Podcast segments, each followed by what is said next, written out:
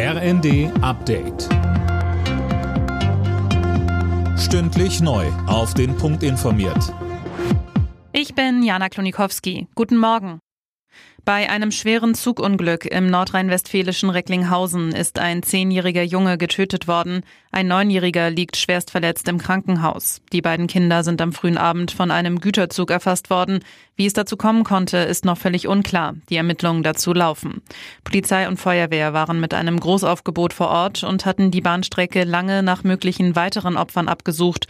Laut Polizei gibt es aber aktuell keine Hinweise auf ein weiteres betroffenes Kind. NRW-Innenminister Reul ist noch in der Nacht an die Unglücksstelle gekommen. Er sprach von einem großen Drama. Nancy Faeser will Ministerpräsidentin in Hessen werden. Sie hat angekündigt, dass sie als SPD-Spitzenkandidatin bereitsteht. Ihren Posten als Bundesinnenministerin will sie aber behalten. Der Berliner Politikwissenschaftler Gero Neugebauer sieht, anders als die Opposition, in dieser Doppelrolle grundsätzlich kein Problem. Der Wahlkampf ist nicht so lange und so intensiv. Und sie hat vor allen Dingen auch dadurch, dass sie als Ministerin kommt, die Möglichkeit zu sagen, ich kann mir die Arbeit einteilen, ich kann mein, mich auf meine Führungsebene im Ministerium verlassen. Und insofern ist das nicht so anstrengend, dass man sagen kann, sie kann nur das eine oder das andere machen. Sie kann bei geschickter Einteilung beides machen.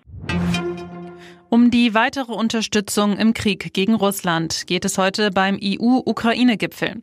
Kasten, der findet aber nicht in Brüssel statt, sondern in Kiew und damit zum ersten Mal in einem aktiven Kriegsgebiet. Mit dabei sind unter anderem EU-Kommissionschefin von der Leyen und Ratspräsident Michel. Vor dem Hintergrund der Kampfjet-Debatte geht es unter anderem um weitere Militärhilfen für die Ukraine. Präsident Zelensky setzt auf neue Hilfszusagen. Wir erwarten Neuigkeiten für die Ukraine, sagt er. Und auch der EU-Beitritt des Landes wird Thema sein. Kurz vor Beginn des Gipfels hatte Russland seine Angriffe auf die Ukraine noch einmal verstärkt. Alle Nachrichten auf rnd.de